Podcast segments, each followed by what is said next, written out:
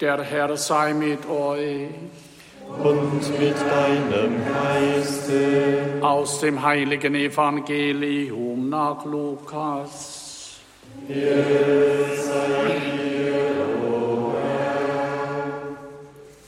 In jener Zeit sprach Jesus zu seinen Jüngern, wenn einer von euch einen Freund hat und um Mitternacht zu ihm geht und sagt, Freund, leih mir drei Brote, denn einer meiner Freunde, der auf Reisen ist, ist zu mir gekommen und ich habe ihm nichts anzubieten. Wird dann etwa der Mann drinnen antworten, lass mich in Ruhe, die Tür ist schon verschlossen und meine Kinder schlafen bei mir. Ich kann nicht aufstehen und dir etwas geben. Ich sage euch, wenn er schon nicht deswegen aufsteht, um ihm seine Bitte erfüllt, weil er sein Freund ist, so wird er doch wegen seiner Zudringlichkeit aufstehen und ihm geben, was er braucht. Darum sage ich euch, bittet, dann wird euch gegeben, sucht, dann werdet ihr finden, klopft an, dann wird euch geöffnet. Denn wer bittet, der empfängt, wer sucht, der findet, und wer anklopft, dem wird geöffnet. Oder ist unter euch ein Vater, der seinem Sohn eine Schlange gibt, wenn er um einen Fisch bittet, oder einen Skorpion, wenn er um ein Ei bittet? Wenn nun schon ihr, die ihr böse seid, euren Kindern gebt, was gut ist, wie viel mehr wird der Vater im Himmel den Heiligen Geist denen geben, die ihn bitten. Evangelium unseres Herrn Jesus Christus. Lob sei dir, Christus. Lieber Mitbruder Monsignore Neumeier, liebe Brüder und Schwestern im Herrn, liebe Zuhörer von Radio Horeb, liebe Zuschauer, auf dem Höhepunkt der Corona-Krise habe ich die Botschaften der Propheten Jesaja und Ezechiel ausgelegt. In der mehr Jahrhunderten langen Geschichten Israels haben sie eigentlich alles durchgespielt und erlebt mit Gott, was irgendwie möglich war. Und für uns sind natürlich dann besonders die Krisensituationen interessant. Wie haben Sie sich da aufgestellt? Wie konnte es überhaupt so weit kommen? Und ich möchte heute den dritten und letzten Propheten, nämlich Amos, beleuchten. Zuvor aber noch ein kurzer Rückblick, Jesaja 22. Historisch wahrscheinlich nicht mehr ganz greifbar, um was es da genau gegangen ist. Auf jeden Fall stehen die Feinde vor den Toren von Jerusalem und sie suchen nach Lösungen, wie sie da standhalten können. Es werden Häuser abgebrochen und mit den Steinen die Mauern verstärkt. Der Wall wird geflutet, es sind ja zwei Wälle, dass die Feinde durch das Wasser nicht durchkommen können und man schaut nach den Waffen im Waldhaus. Es werden also pragmatische Lösungen gesucht, statt auf den Herrn zu schauen, der Zitat alles aus der Ferne gestaltet. Und das hat dem Herrn überhaupt nicht gefallen. Vor allem, als dann die Belagerung aufgehoben worden ist, hat er angeordnet, dass Besinnung stattzufinden hat. Klage würde er hören, eine Glatze soll geschert werden. Das Volk soll nachdenken, wie es überhaupt so weit kommen konnte. Stattdessen Freudengeschrei, Freudenfeier und Lämmerschlachten. Und der Herr sagt, diese Schuld werde ich euch bis zu eurem Tod nicht vergeben. Also da war auch von ihm dann mal Schluss mit lustig. Und dann hat Jesaja es auf die prägnante Formel gebracht, glaubt ihr nicht, so bleibt ihr nicht. Wenn ihr nicht glaubt, wenn ihr nicht vertraut, werdet ihr vernichtet werden. Und so war es ja dann auch. Bei Ezechiel waren es einem dieser großen Schriftpropheten zwei Ansprachen. Äh, er ist ja auch der Prophet, der ins Exil geführt worden ist, wo es dann wirklich richtig dramatisch war, 586 vor Christus. Ich bin auf das Gottesbild eingegangen, das sich im Exil äh, wesentlich geändert hat. Es wurde umgebrochen. Gott ist der Weltenherr, er ist nicht nur der Herr über Israel. Er ist aber auch bereit, in die Bresche zu springen. Er ist der Gottesknecht. Und Gott ist für den Menschen auch nicht einsehbar. Er verhält sich doch eben anders, als wir es uns manchmal erwarten und zurechtlegen. Nachdem 598 Nebukadnezar schon vor Jerusalem stand, der König hinausgegangen ist, der Tempel geplündert wurde, also schon das Donnergrollen machtvoll am Horizont zu hören war, haben die Israeliten sich fünf Strategien zurechtgelegt. Zunächst einmal, sie sind in trügerische Sicherheiten hineingeflohen. Die Mauer hält stand. Die Stadt ist der Topf, wir sind das Fleisch. Diese Mauern werden sie so schnell nicht überwinden. Dann hat es Kriegsgewinner gegeben. Sie sind fern vom Herrn, ein Teil der Bevölkerung wurde ja deportiert. Das Land ist uns zum Besitz gegeben. Also diese ganz miesen Kreaturen hat es damals auch schon gegeben. Dann hat man die Botschaft in die Zukunft hinein verlagert. Die Zeit zieht sich hin, die Visionen erfüllen sich nie. Irgendwann schon mal. Man hat die eigene Glaubensgeschichte verleugnet. Wir wollen wie die anderen Völker sein und Götter aus Holz und Stein verehren. Und die fünfte Reaktion war eine totale Resignation und Verzweiflung. Unsere Hoffnung ist untergegangen, wir sind verloren. Was hätten sie tun sollen? Auch wieder Ezechiel 22. Jerusalem wurde zur Blutstadt. Man lässt sich bestechen, also Korruption, wohin man schaut, und dadurch vergießt ihr Blut. Und dann wieder bei Jesaja, mich aber habt ihr vergessen. Sie haben nicht auf Gott geschaut. Das war der Grund, auch bei Ezechiel wie bei Jesaja, für den Untergang. Damit wir den Propheten Amos recht verstehen können, müssen wir zur Kenntnis nehmen, in welcher Zeit er gewirkt hat. Ich trage Ihnen das aus der Einheitsübersetzung der Einleitung zum Buch Amos vor. Er war von Haus aus Bauer mit Rinder- und Maulbeerfeigenzucht. Er stammt aus Tekoa südlich von Bethlehem und ist der früheste Vertreter der Schriftprophetie. Durch göttliche Berufung gegen Ende der Regierungszeit des politisch und wirtschaftlich überaus erfolgreichen König Jerobeams II.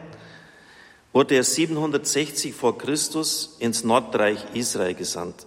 Zur Erinnerung, 721 haben die assyrischen äh, Truppen dem Nordreich ein Ende gesetzt in einem äußerst brutalen grausam geführten Feldzug ist das Nordreich ausradiert worden, nie mehr erstanden. Also es war ungefähr 40 Jahre, äh, bevor es dann zu Ende war. Er hat dann Umkehr gepredigt, wurde aber ausgewiesen.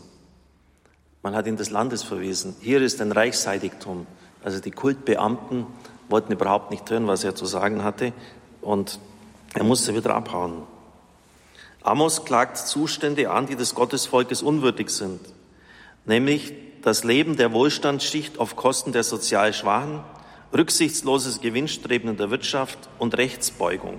Weil die Oberschicht die Menschen in ungesicherten Verhältnissen zu bloßen Objekten ihres Erwerbs, Macht- und Genussstrebens herabwürdigt und so das Gottesrecht bricht, muss Amos das Todesurteil für das Reich Israel verkünden, für das Nordreich. Eine auf den Kult beschränkte Verehrung Gottes, die Weihrauchschwaden sind natürlich auch hier damals hochgestiegen und die Heiligtümer waren groß im Betrieb, man hat viel gebetet. Aber eine solche Frömmigkeit wird von Amos mit harten Worten verworfen. Gott ist nach ihm so sehr Gott für die Menschen, dass selbst die Völkerwelt wegen ihrer Unmenschlichkeit und Zertretung der fundamentalen Menschenrechte seinem Strafgericht verfallen wird.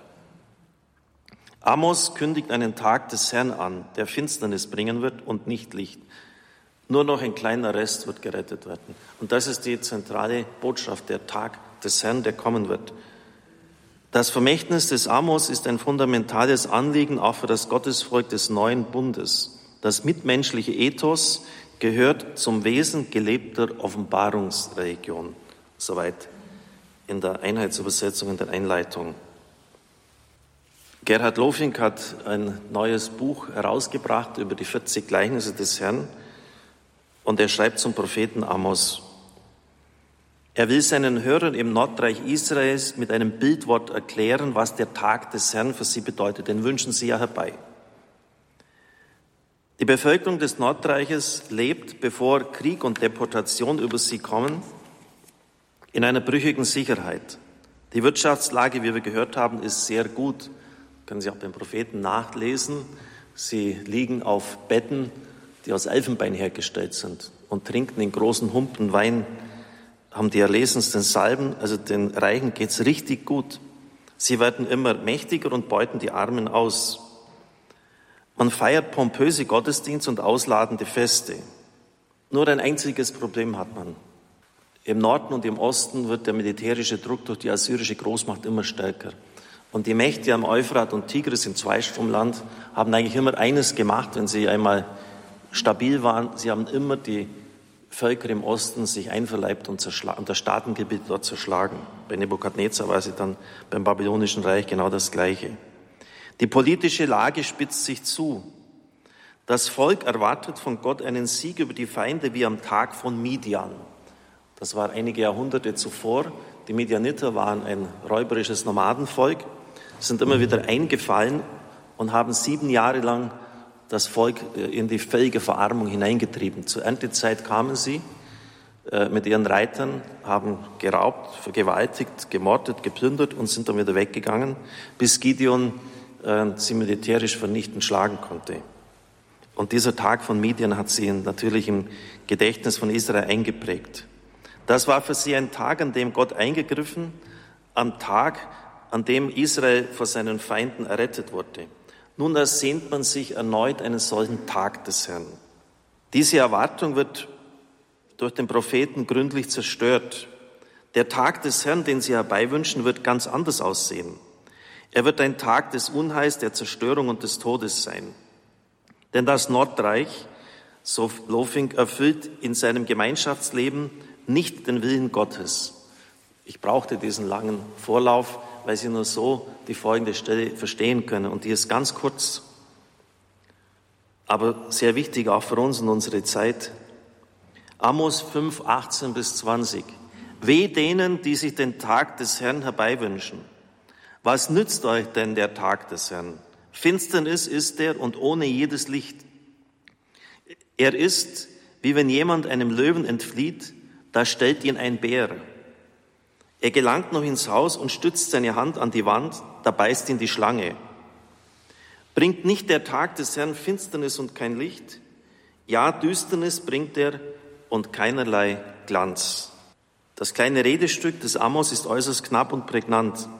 Die Aussage aufs Äußerste verdichtet. Das hat auch der historische Amos, sind sich die Forscher einig, wahrscheinlich so vorgetragen. Statt Licht, Symbol für Heil und Rettung, wird Finsternis über das Land kommen. Der erhoffte Tag des Herrn wird sich als todbringendes Verderben erweisen. Eingebettet in diese Unheilsprophetie steht das Kleines von der vergeblichen Flucht. Es gibt für das Volk im Nordreich keine Rettung mehr. Es ist mir schon auch wichtig, diesen vielleicht jetzt nicht ganz angenehmen Text Ihnen darzulegen. Es gibt deshalb keine Rettung mehr, weil sie nicht willens sind, umzukehren.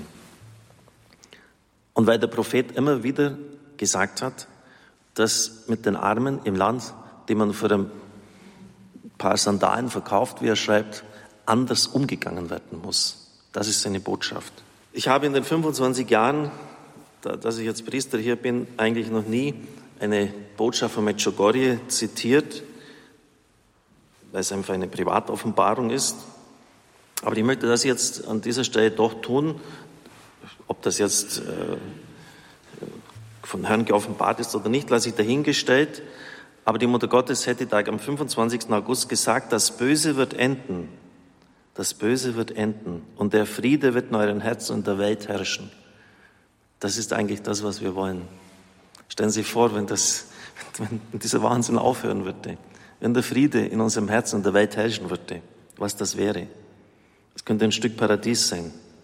Aber zuvor sagt sie noch, meine lieben Kinder, ihr habt keine Zukunft und ihr habt keinen Frieden, bis euer Leben mit der persönlichen Bekehrung und der Veränderung zum Guten hin beginnt.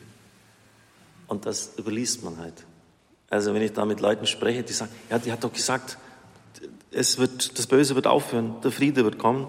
Ich schaue nach und der Vorsatz heißt, solange ihr euch nicht persönlich bekehrt und zum Guten euch ändert, wird er dir keine Zukunft haben und es wird auch keinen Frieden geben. Deshalb, meine lieben Kinder, betet, betet, betet. Also im Gebet den Kontakt mit Gott suchen Und sie sagt, man soll so lange beten, bis ein ganz tiefer innerer Frieden uns erfüllt. Ich sage das auch deshalb, weil unsere Situation auch wieder frappierend ähnlich ist im, im Umgang mit, mit Armen wie in der damaligen Zeit. Ich schaue gerne mir so Dokumentationen an, historischer Art.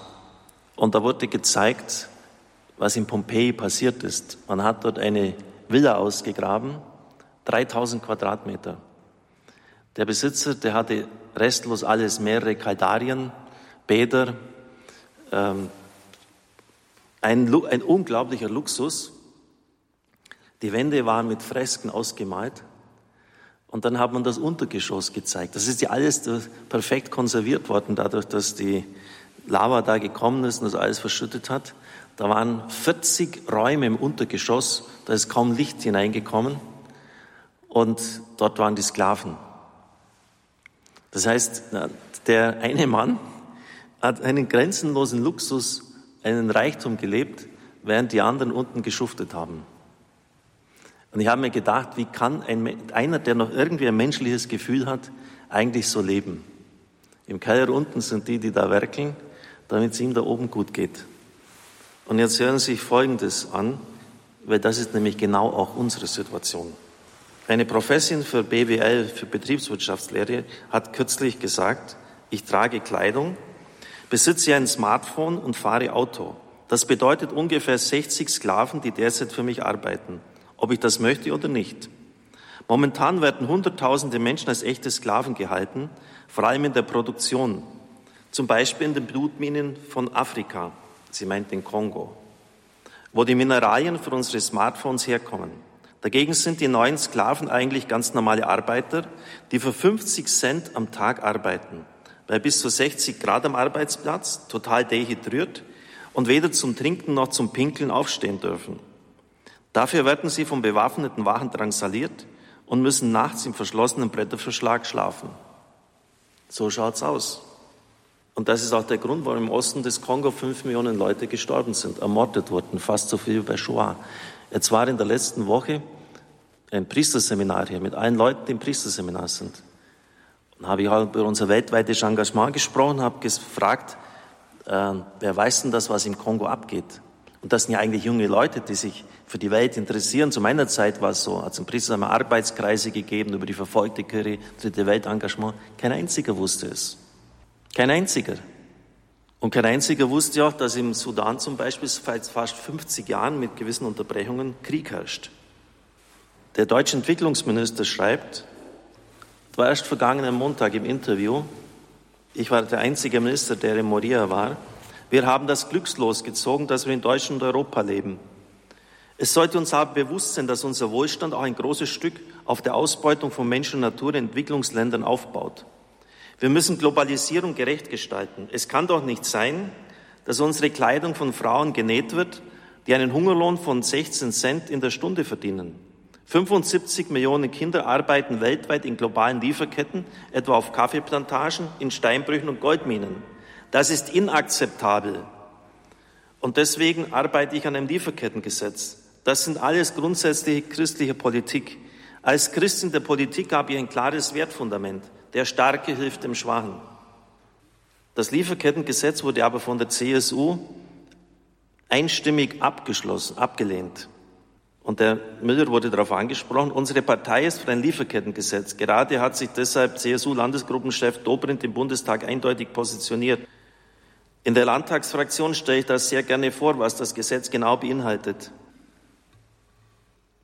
Wir sind uns im Prinzip alle einig, SPD und auch Grüne, dass es der richtige Weg ist, Weg ist, Deutschlands in der Welt mehr Verantwortung zu übernehmen. Ich kann mir vorstellen, dass das vielleicht im Detail schwierig ist mit dem Lieferkettengesetz. Also da, wo man genau nachweisen muss, wo man die Produkte hernimmt und ob die, also unsere Kleidung unter menschenwürdigen Bedingungen produziert wird. Aber dass es herkommen muss, müsste, müsste eigentlich doch klar sein, oder? Und dass dieser Skandal aufhören muss. Und deshalb ist es so, es ist so unendlich wichtig, dass man das sagt, immer wieder auch sagt, weil nur so Meinungsbildung geschehen kann, dass man es weiß. Es kann auch sein, dass wir vielleicht auf einen Teil unseres Wohlstands verzichten müssen. Aber ich sage Ihnen eins, es wird keinen Frieden geben, wenn wir genau das nachbilden, was im alten Israel passiert ist. Die sorglose Oberschicht, das sind wir. Hauptsache uns geht's gut. Und die anderen sollen verrecken oder ihren Hungerlot haben. Zum Schluss noch, haben wir uns eigentlich mal überlegt, was der Lockdown in armen Ländern anrichtet? Das interessiert uns auch herzlich wenig. In der Politik taucht es nirgends auf. Es geht ja nur um uns. Wie können wir uns schützen? Hauptsache, ich, wir sind gesund. Wie der Papst sagt, wir meinten in einer kranken Welt als Gesunde davonkommen zu können. Jean-Paul Kayura, in der nächsten Woche wird er hier sein mit Bischof Umoren aus Nigeria. Weil wir keine Hilfe mehr aus dem Westen bekommen, weil ja keine Flieger mehr fliegen dürfen, verbreiten sich zurzeit Malaria wieder sehr stark und vor allem Ebola im östlichen Kongo. Und da sagen Virologen, den Coronavirus könnt ihr im Vergleich zu Ebola vergessen. Wenn Ebola kommt, dann habt ihr wirklich die schwarzen Karten. Wir haben keine Impfstoffe. Es gibt keine internationalen Flüge mehr. Die Grenzen sind geschlossen. Der Hunger wütet. Unterernährung. Die Wirtschaft ist fast vollständig zusammengebrochen. Unternehmen schließen. Angestellte werden entlassen, können sich nicht mehr um ihre Familien kümmern. Auch die Spenden für Radio Maria sind stark zurückgegangen, weil die Kirchen geschlossen sind und dort sind Spendenaktionen. Das ist die Situation in Afrika derzeit. Konkret haben die Afrikaner, hat er es gesagt, und ich bin so froh, dass der nächste Woche kommt und das on air weitergibt, ähm, weil die machen ja auch den Marathon, aber die, da werden Naturalien abgegeben, da werden die Kirchen gesammelt, das findet nicht statt. Ein Defizit von eineinhalb Millionen Euro. Und Sie, jeder von Ihnen, der auch nur einen Cent gegeben hat, kann stolz sein, dass er das getan hat. Weil wir wurden ja aufgefordert, für, auch für Nigeria und Südsudan zusammen haben, das hat zwei Millionen Euro hat man da gebraucht und wir haben drei Millionen von Ihnen bekommen. Das heißt, Deutschland kann einen ganz wesentlichen Teil des Defizits unserer afrikanischen Freunde auffangen. Dank Ihnen. Dank Ihnen. Und darum ist das wichtig, dass Sie, dass Sie das wissen. Äh, der Jean-Paul sagt nämlich, auch diese Krise wird einmal vorbeigehen und dass die Radios, die werden so unvorstellbar gestärkt aus der Krise hervorgeben, dass es in Afrika eine Explosion geben wird. Weil es ist das einzige Medium, wo man noch die Leute erreicht hat. Das war unser Radio, Radio Maria. Und die Leute sind unvorstellbar dankbar. Das heißt, die müssen jetzt die Krise durchstehen, aber er sagt, das wird einen Aufschwung geben in Afrika wie nie zuvor. Aber jetzt müssen wir ihnen halt helfen, dass sie über die Runden kommen. Also die Botschaft des Propheten Amos, ihr wünscht euch den Tag des Herrn vorbei, dass der Herr aufräumt bei euren Gegnern. Aber er sagt, ihr müsst zunächst einmal bei euch aufräumen, Freunde. Und ihr müsst einmal schauen, dass es einigermaßen gerecht in dieser Welt zugeht. Sonst wird es keinen Frieden geben.